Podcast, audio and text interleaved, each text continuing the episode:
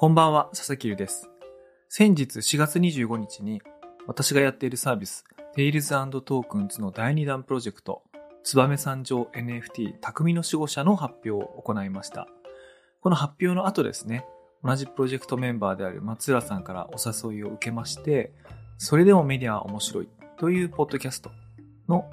収録に参加してきました。で、その内容はですね、いつも通り、それでもメディアは面白いの方で公開されると思うんですけれども、こちらメディアヌップの方では、その一部をですね、ちょっと編集して、テーマをつけて、解説もつけて、あの、お届けしてみたいなと思います。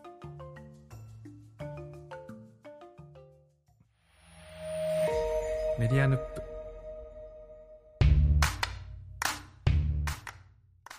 それでそのテーマ、解説っていうことなんですけれども、私がこうピックアップしたのが、プロダクトアウトとマーケットインという言葉です。これはビジネスの言葉、あるいはマーケティングの言葉として一般的なものなんじゃないかと思うんですけれども、まあそのものづくりからスタートさせる発想と、あとはどうやって売るか、つまりどうやって届けるかっていうところから発想するやり方と、まあそういったものを表す言葉だと思うんですけれども、人によって得て増えてがあったり、あるいはプロジェクトによって向き不向きがあったり、あるいは市場の環境とか世の中の状況によってそういう選択が取れる取れないみたいなこともあるんですけれども、まあそういったこうバランスの中にある言葉なんですけども、なんで私がこのプロジェクトでその言葉を取り上げたいかというと、燕三条っていうエリアがまさにこのプロダクトアウトとマーケットインっていうものの協力とせめぎ合いによって生まれてる地域、プロジェクトだからなんですね。で、ご存知のように、ご存知のようにかな、燕三条っていう場所はないんですよね。あの、燕市と三条市はあります。だからそれを合わせた燕三条っていうのは、その一体を表すエリアとか、あるいはその文化とかカルチャーのことなんですけれども、その燕三条って、まあ一言で新幹線の駅だったりするので耳慣れてますけれども、実は異なる地域が合わさったエリアの話なんですよね。で、ここはどういう特徴を持ってるかというと、これあの江戸時代を通じてというか、あの中世を通じてかな、その洪水多発地帯だったんですよね。だったそうなんです。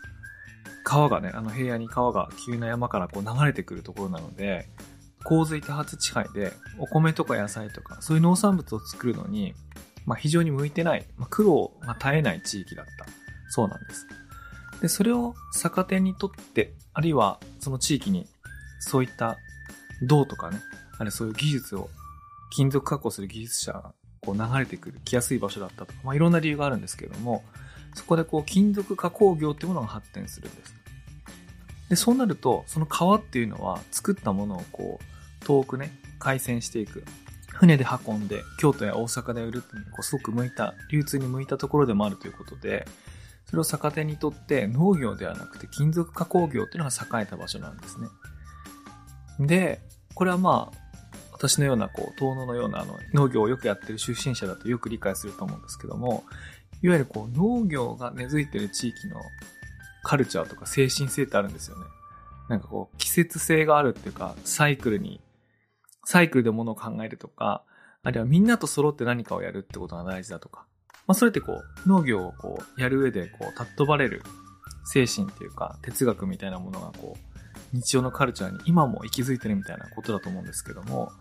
まあ全国そういう場所ね、日本っていう国、あの、多いと思うんですけども、燕三条はその点非常に特殊で、まあ農業生産でこう、農業生産に向いてない土地で金属加工業をする。そしてそれを売っていくっていうことが大事な土地だったので、何かみんなと同じことをやるっていうよりかは、みんなと違うものをやんなきゃいけないんですよね。そしてあの、季節に応じて作物が実っていくってサイクルじゃなくて、どういったものが売れるのか考えて自分で作っていくっていう、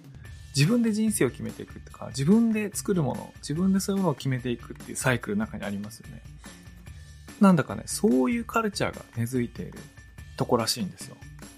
なので、燕市っていうのは昔からその金属加工業とか、その技術を持った人なんかが多く住んで暮らしていて、どちらかといえばクラフトマンの街みたいな感じなんですよね。で、それに対する三条っていうのは、簡単に言うとプロデューサーの街。どういったものを作ったらいいか、それをどうやって売っていくかっていうのをこう考えてやってる。でそういうビジネスをやってるところが多いと。例えば、あの、燕三条エリアで代表的な企業というと、上場企業のスノーピークなんかあると思うんですけれども、スノーピーク、あの、キャンプグッズ売ってるところですけども、あれはやっぱり世界観を作って、どうやって売るか、どういうブランドを作っていくかっていうものがあって、そこにこういろんな技術とか、あの、いろんなキャンプ道具なんかが作られているってことだと思うんですけども、その組み合わせっていうのはまさにこう、ツバメ三条らしいところだと思うんですけども、そういったプロダクトアウトとマーケットインの感覚っていうのが、それぞれの両エリアが代表していて、かつそれが混ざり合ってることで成功しているっていう場所だそうなんです。私その、いかにもこう、自分が調べて分かりましたみたいな言い方をしちゃったんですけど、これあの、教わりました。燕三条エリア行った時に、燕市産業資料館の斉藤祐介さんと、あとは株式会社燕三条の結城さん、結城康弘さんにこうやって教わって、いかにもこう、見てきたように喋っちゃったんですけども、その受け売りでございます。ただ、まあ、事実そうだと思うんですね。その二つの地域がそういった特色を持ちながら、そういったものづくりをして、今でもそのカルチャーが生きていると。だから私面白いなと思ったエピソードが、その燕三条エリアに赴任してきた学校の先生なんかが、こんなこと言うんですって。この地域の子供たちは、すごい金の話をすると。なんかあの、教室でよくお金の話するらしいんです。で、それっていうのはあの、家庭でね、よくそういう話をしているからだと思うんですけど、いや、それってすごい、いいことっていうか、あの、特徴を表してますよね。いかにもその、伝統的な日本の社会だと、金の話をするのは、あんま良くないっていうか、みっともないっていうか、好まれないみたいな風潮ってなんかありますよね。でも、これからの時代そうじゃダメだよねみたいな話ももう一方でありますよね。で、その価値観がせみがっているところで言うと、燕三条エリアっていうのは平均的な日本のエリアよりもちょっと一歩進んでるとこがあって、小学生が金の話する。で、これは僕すごいいいことだと思うのは、自分がやってることとか持ってるものとか、あるいは周りがやってることの価値って何だろうってことを常に考えたり、よりこう付加価値つけて、それを広めていく。あるいは自分がそう価値の高いことをするってどうしたらいいんだろうってことを常に考えるってことなので、まあそれマーケットインの感覚って言っていいと思うんですけど、まあそういうのが親にも根付いてるし、子供にも根付いてるし、それが外から来た小学校の先生とか、私のような人間にはこう驚きにこう見えるっていうね、あの、そういう地域なんです。まあ、ということもありまして、燕三条から私が学んだことっていっぱいあるんですけども、その学んだことをご紹介しながら、同時に今回の匠の守護者っていうプロジェクトのご紹介も、あの、できたらなと思います。はい。で、ここから先はですね、あの、先日ツイッタースペースで松浦さんと小麦さんと話した内容をダイジェストでお届けしたいと思います。どうぞお楽しみください。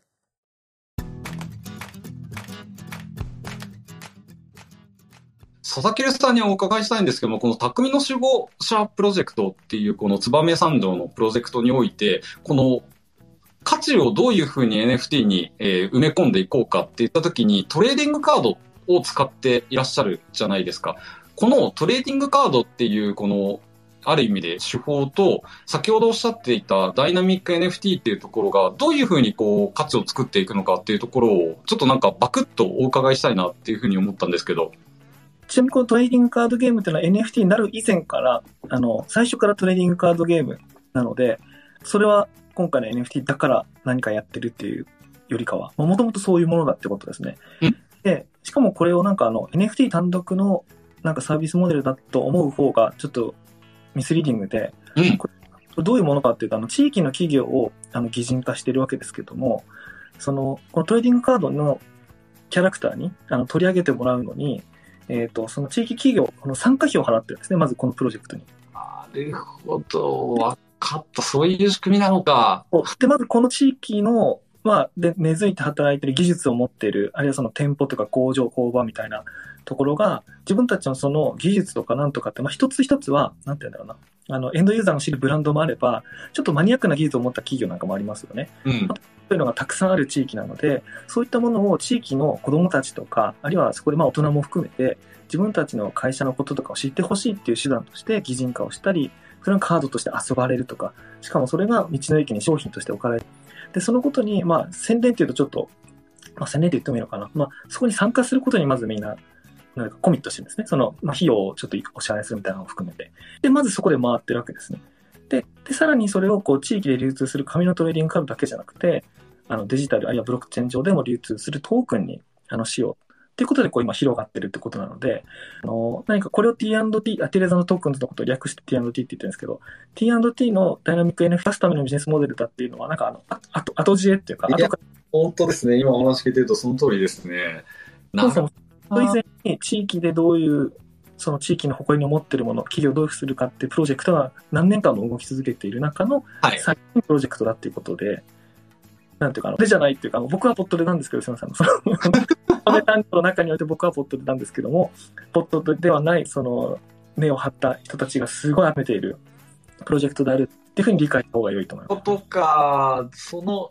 まあ、目的にかなう技術として NFT がぴったりなんじゃないのかっていうところでくっついていったっていうところが、まあ、そもそもの、まあ、ルールが違うっていうことですね。NFT を使おうと思ってこれを作ったわけじゃないっていうのは結構大きな話ですね。なるほど。その地域のこのプロジェクトを担当しているプロデューサーの、あの、ゆうきさんっていうのお言葉で、あの、印象に残ってるんですけども、燕三条エリアっていうのが、あの、ものすごくこう、ものづくり、その刃物とかキャンプ道具とか、うん芋とか、そういう金属加工のプロダクトで、あの、非常に有名な、日本だけでなくて、その iPhone、Apple とかのね、製品のパーツになってるのも含めて、うん世界的に有名なエリアじゃないですか。うんでつまり、こう、リアルプロダクト、あの、アトムのものづくり最強のエリアはい。で、ゆえにというか、アトムじゃなくて、ビットのものづくりでも、遅れを取りたくないっていう。ビットのものづくりでも最強の地域になりたい。まあ、ビットっていうか、まあ、この場合はビットじゃなくて、チェーンですけども、そういうことにも、自分たちはやりたいし、やれるんだってことを、やりたいみたいな、まあ、その熱い、あの、情熱をお持ちで、あ、じゃあ、やりましょうみたいな、なんか、そういうパッションから始まってる部分もあるんですね。NFT あダイナミック NFT でどうのこうのっていうのはなくもないんですけども、うん。どちらかと後知恵なんです、そっちの方がね。ああ、そうなんですね。でも本当あのスマートフォンが登場してから、チェックインアプリってまあ一時期流行ったというか、まあ今、あの流行ってないわけじゃないんですけど、フォースクエ僕、チェックインアプリ作ってました、僕。ア、あ、本当ですか？そこロケタ、ロケタッチっていうね、あの、あ、ロケタッチですか？マジですか？企画開発者なんで、あの、ええロケタッチ終わっちゃったんですけど、あの、フォースケアとかソームはまだ続いてるんで、あれなんです。ー、あ、そうだ。それもやってたわ。そうです。そうですね。それもやってましたね。そうなんですね。ライブドアじゃなかったでしたっけあれって。ああ、そうですね。そう、だから我々ライブドアですよね。マジか。その流れもあるのか。すごいですね。なるほどな。いや、本当にあの、フォースケアとか、その、一、一のこう、チェックインするっていうものってなかなかこう流行りづらくて、で、結構この擬人化っていう手法ってすごい、あの、日本特有の面白さがあるなっていうふうに思うんですけど、この、やっぱりこう、集めた時にこう、なんだろうな、愛着を持つじゃないですか。で、店舗を擬人化にするってなかなか面白い変換手法だなっていうところで、まあ何でもかんでも擬人化してゲーム化するっていう日本文化はあるとは思うんですけど、こう持った時、所有した時の感覚って、やっぱこう擬人化された方がなんかすごくこう揃えるっていう感覚があったりとか、愛着を持つっていう感覚を持たせやすいよなっていう、すごく客観的に思うんですよね。なので、ここでチェックインって言った時に、この NFT がダイナミックに変化するよ。まあ、例えば何かこれに、あの、武器がとか洋服がとか何かこうシーンが変わるとか、なんかいろんなものが変わっていくっていう方が、きっと愛着を持てるんだろうなっていうふうになんか本当に簡単に思うんですよね。だからそういう意味でもダイナミック NFT との組み合わせって、ああ、すごいなんか面白そうな組み合わせだなっていうのを聞いてて思うんですけど、このロケタッチを開発していた佐々木さんからしても、この NFT の使い方って、ああ、面白いなって思えるポイントってどういうところがあるんですか？えーっとですね。ま、この、 Tales & Tokens T&T はそのダイナミック NFT の開発ツールキットなんですけども、そのどの部分をダイナミックにするのかっていうのは、その各プロジェクトでのなんか設定次第で、なんかいろいろね。で、第1弾の遠野の場合は、あの、現地のお店とか観光地にチェックインをすると、その、3人のキャラクターが、まあ、ランダムで手に入るんですけども、その3人のキャラクターに、あの、着せ替えできる、着せ替えアイテムが手に入るみたいなうん設定にしたんです。あで今回は第2弾のあの来月5月18日に出す予定のものは、その絵柄が変化する部分っていうのは、最初のリリースからは、ちょっとそのスコープアウトして、うん絵柄は変化しないんですね。うんで絵柄を変化しない代わりに、あの、現地で使えるユーティリティ。これはあの、いただくとあの、クーポンみたいな、うんなんか割引になるとか、体験ができるとか、うんこれを持ってるだけの参加ができるみたいな、まあそういうユーティリティがずらっと、その、一緒に、なんていうか、リリース時からセットになっていて、それを実際に使う、その、使ったかどうか、みたいな、その部分をこうちょっと動的にしてる。おおなるほど、なるほど。だから何か追加アイテムを手に入れて見た目が変化するって絵柄の部分のダイナミックにもできるし、うん。NFT に付随しているユーティリティを使ったかどうかみたいな、これから使いますみたいな確認の部分の動的さにも。確かに。使いますね。なので、ちょっとあの、小見さんに先ほどご説明いただいたので言うと、あの、匠の消費者 NFT は来月リリース、あ、今月か。今月リリースする段階では絵柄は変化しないんですけど、まあ、ちょっと将来変化させたいんだけど、あの、絵柄ではない部分が、あの、ユーティリティの部分がダイナミックにこう、なるほど。まあですね。で、これが全部同じそのツールキット上で動いてるので、あの、なんていうか、ご動いてるんですよ。だから、そのいろんなプロジェクトごとに、そういうの考えられるのが楽しいというか。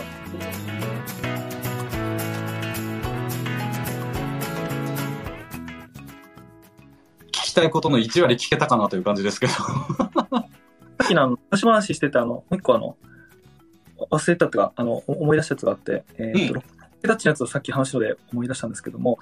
最初にあの、ブロックチェーンのことを、ブロックチェーンというか NFT のことを書いたのが、あの、2018年にあの小説を出版したんです。はえっ、と、実際書いてたのは2016年から17年にかけて、あの、1年半ぐらいあの、せ制作の時期はその時期だったんですけど、その小説の中にブロックチェーンと NFT が出てくるんですね。16年とか17年の時点で出てくるんですけど、それはあの、ピタリックの論、あの、すでにその NFT とか、あの、話はしてたんで、はい。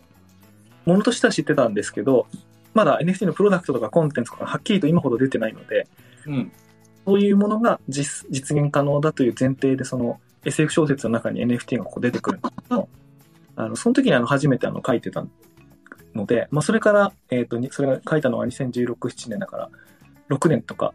あの、7年経って、あの、5、6年か、5、6年経ってやってたみたいな。いや、すごい話ですね。2017年って言ったら、それこそ CryptoPunks が発行された年ですよ。なんかもう、初期も初期も、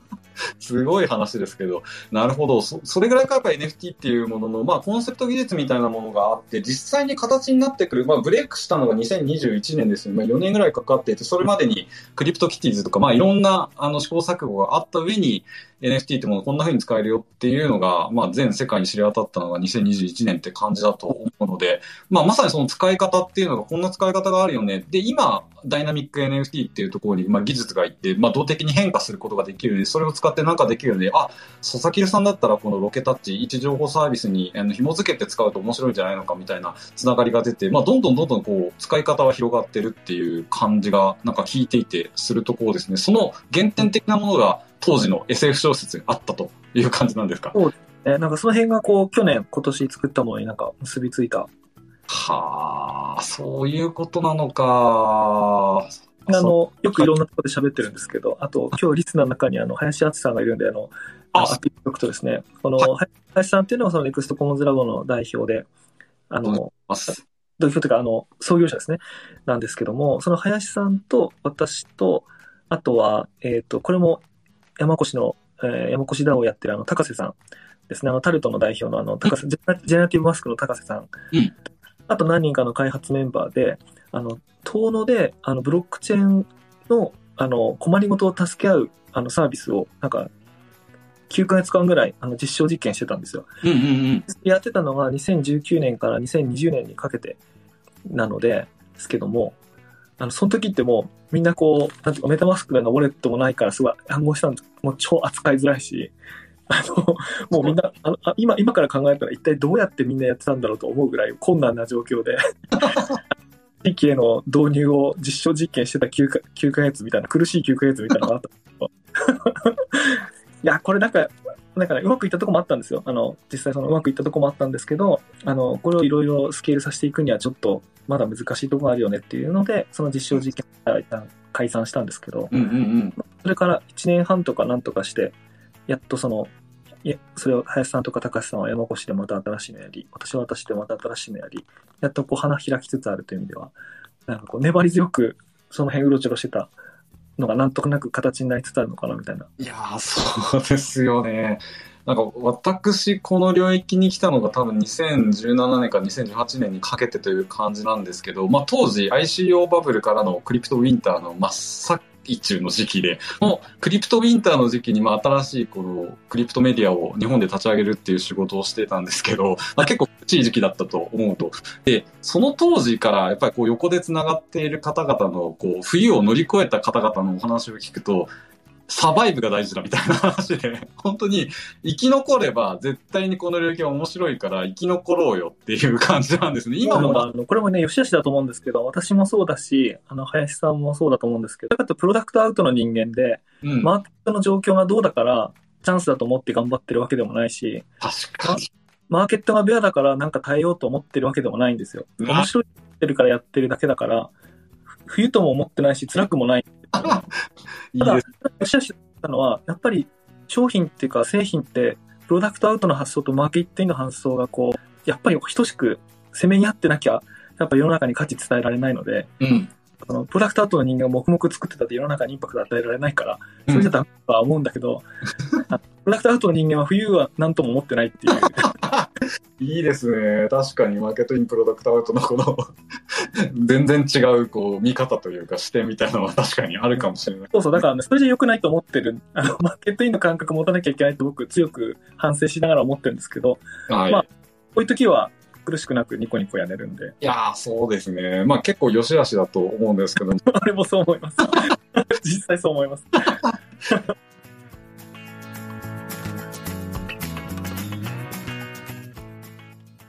いや、あのね、あの、それで言うとやっぱりこう、じゃあ自分はって言われたらどちらかというとマーケットイン側の見たりとかするので、でも改めてやっぱりこう、プロダクトっていうか、もともと持っているそのプロダクトが持っているものっていうのをきれいに伝えていかなきゃと、マーケットインも下手くれもないよねっていうところもあったりとかするので、そこをなんかうまく、やっぱりバランスかなと思うんですよ。どうしてもマーケットイン先行してそっちが8割9割の世界だと、なんていうかすごく短期的に消費されるなっていうのを僕もやっぱりちょっとそっち側に偏って、それで消費してきたような、あの、側面もなくはないので、あの、それで言うと、まあ、あの、今回バランスっていうところの部分で言うとすごく楽しんでやらせてもらってもいますね、僕も。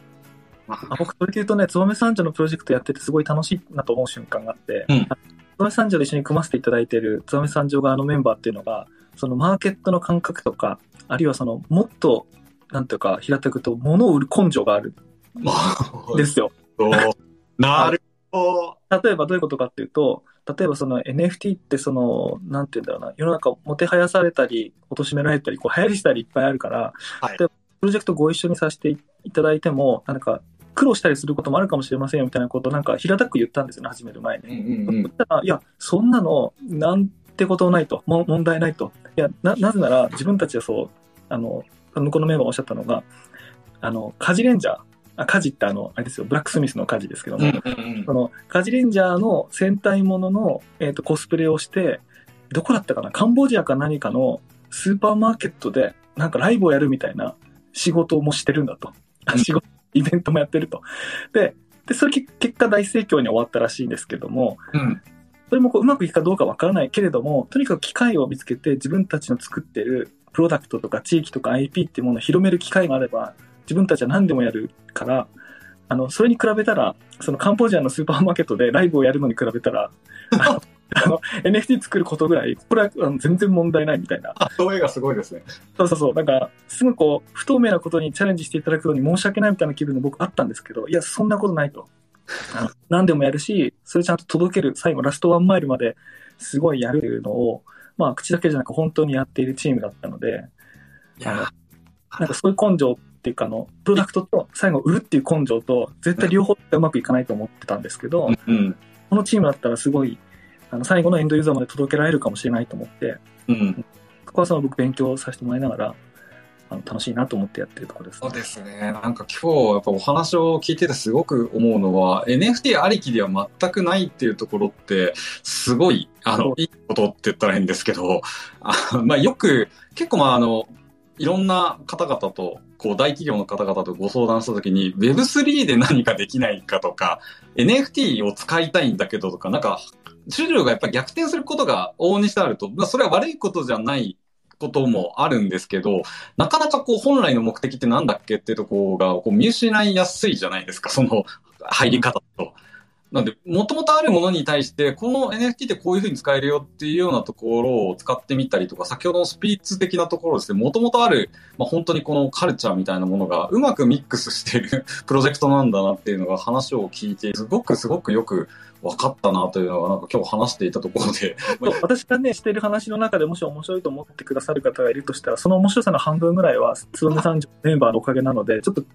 あの、ご紹介したいんですけど、あの、今日はリスナーにもいらっしゃる、この結城さんと三条市 CMO 沢さんっていうのがそのプロデューサー、あの、とか現地の、あの、コアメンバーなので、あの、今日もし聞いている、いてる方でですね、この後、つばめ三条の面白い話っていうか、面白いニュースリリースを、ニュースをこう受け取りたい場合は、ぜひのフォローをお願いしたいなと思います。もうフォローしました。確かにこれは面白そうな気がします。はい。確かに僕これ、この話聞いて思ったんですよ。確かに当たるかどうかわからない NFT と、カンボジアでコスプレしてショーをやるのと、どっちが不確かかって言われたら、いや、後者の方が不確かだなと思って。いや、これはちょっと、あれですね、ミーム化してもおかしくない。なんか。確かなんですけど、ちゃんとそれを大成功させて帰ってくるメンバーなんですよ。これ、はい、あの、早速いいねが集まっておりますので、皆さん、あの、聞いていらっしゃる皆さんもぜひですね、西さんがクラシックリックして、あの、この写真をご覧になってくださいという感じです。やっぱリアルの良さ、こういうところですね。面白すぎる。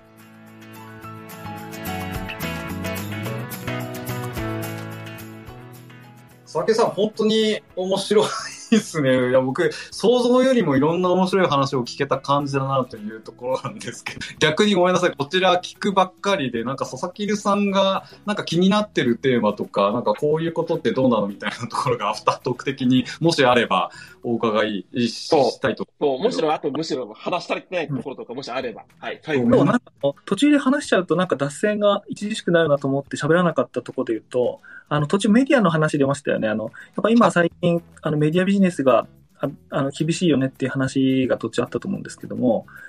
あの、あれの答えに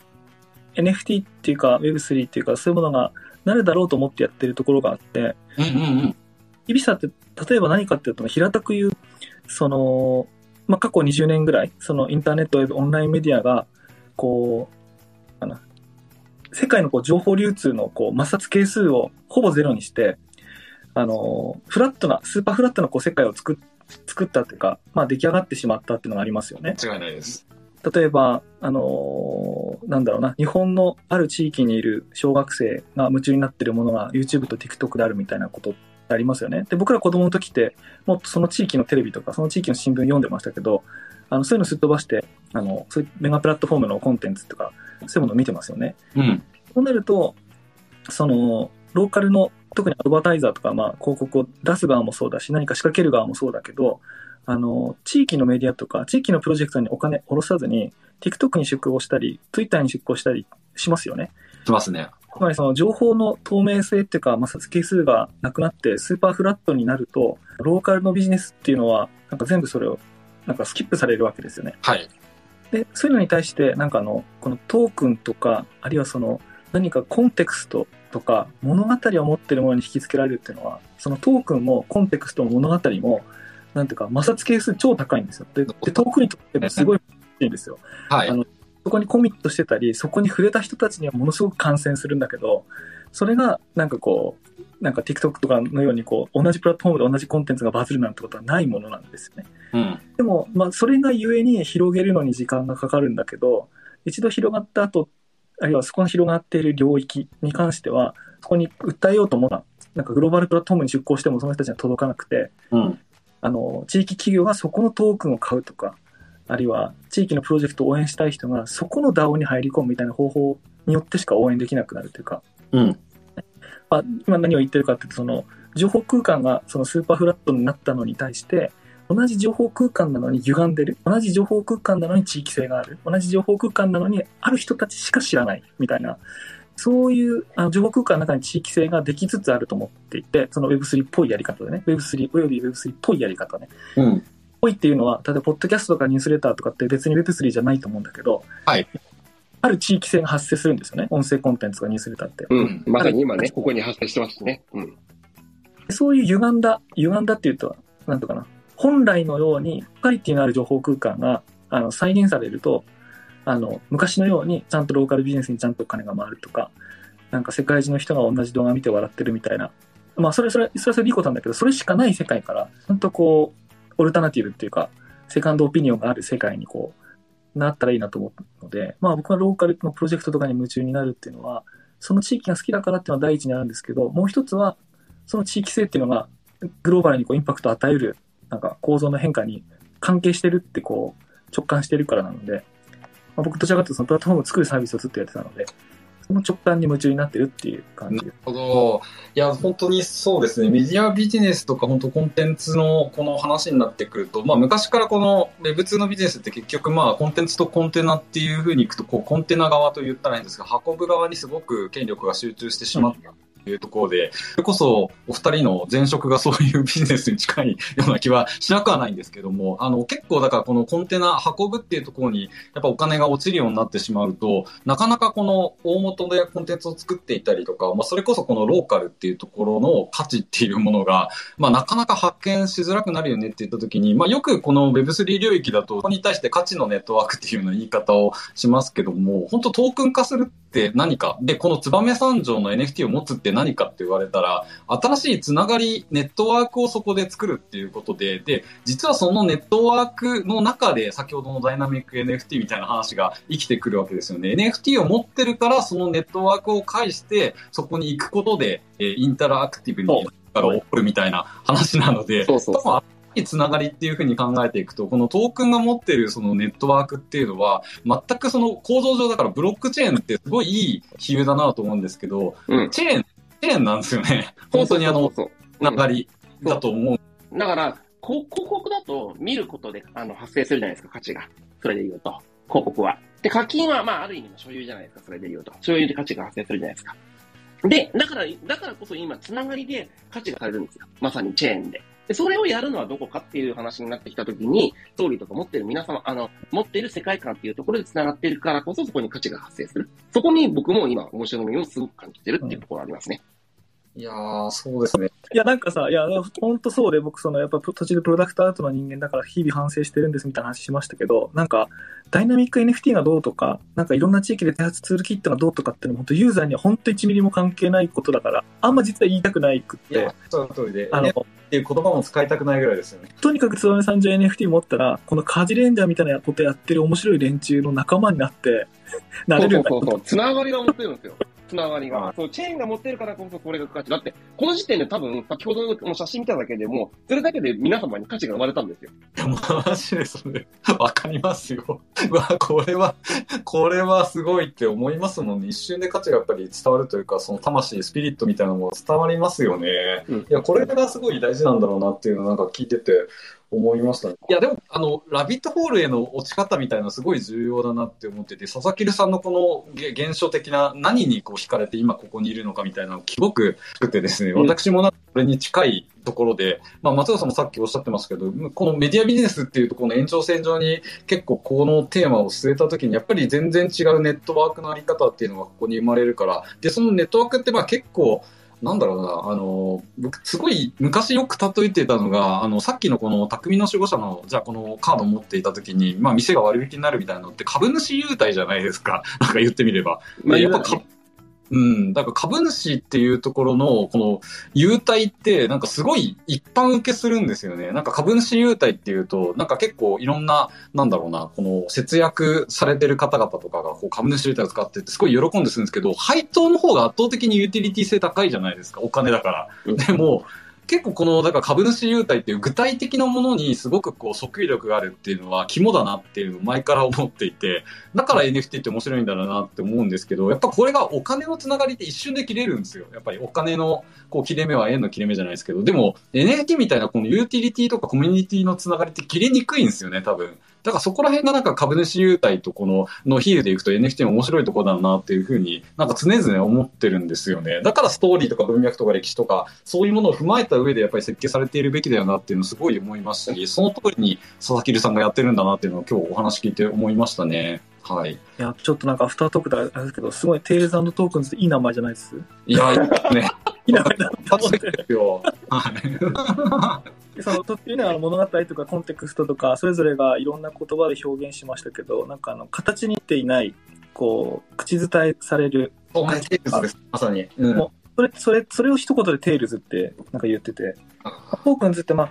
あの一義的には、なんていうか、ユーティリティトークンとか NFT とかですけど、もうちょっと広く言ったら、その、形にする印みたいなことなんで、うん。物語を形にするっていう、あの、名前なんですけど、まあ、うんこれはなんか普遍性が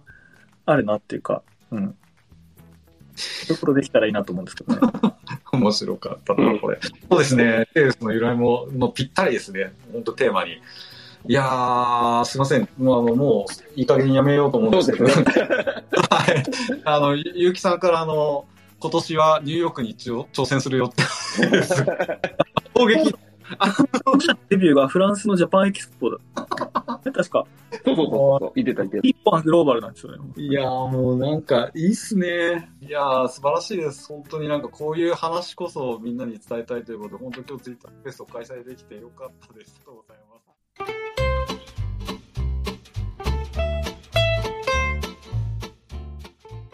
というわけで松浦さんと小麦さんと収録したツイッタースペースの内容をお届けしてまいりました。こちら、前編は1時間以上のボリュームがあるんですけれども、そのすべてはですね、それでもメディアは面白いの方で配信されていますので、こちら概要欄でリンクしていますので、ぜひチェックしてみていただければと思います。で、この後、燕三条 NFT の方はですね、いくつかお知らせがございます。で5月11日に、燕三条で私とですね、匠の守護者プロジェクトのリーダーの結城さんと、そして三条市の CMO の沢さんと3人でのトークイベントが、えっと、三条市で開催されます。これあの私、この現場にですね、私、ズームの H6 を新たに買いましたので、それを持ち込んで、ちょっと頑張って収録をしてみたいと思います。あのうまく撮れたら、また番組に編集してみたいなと思います。私としてもその結城さんとか沢さんのお話を声でね、直接届けられる機会があればと思っていましたので、ちょっとそれチャレンジしてみたいと思います。で、その翌週ですね、いよいよ5月18日の木曜日に、燕三条 NFT 匠の守護者が発売になります。これは、えー、具体的な入手方法なんですけれども、三条市と燕市、この両方から、ふるさと納税の返礼品としてご用意される予定です。こちらどちらの、あの、市に寄付されても入手可能なんですけれども、あの、同じように、この燕三条 NFT が手に入ります。その入手方法はですね、また詳しくこのニュースレターですとか、いろんな公式 Twitter、Discord などでお知らせしていきたいと思います。あの番組の最後にも申し上げましたが、まあ、NFT というと難しそうな感じがするかもしれないんですけども、簡単に言うと、このプロジェクトやってる面白い連中の仲間になっていろいろやりませんかっていうあのことですので、あのぜひね、ご検討いただければと思います。それではまた続報あればお伝えしていきたいと思います。本日はここまでです。さよなら。おやすみなさい。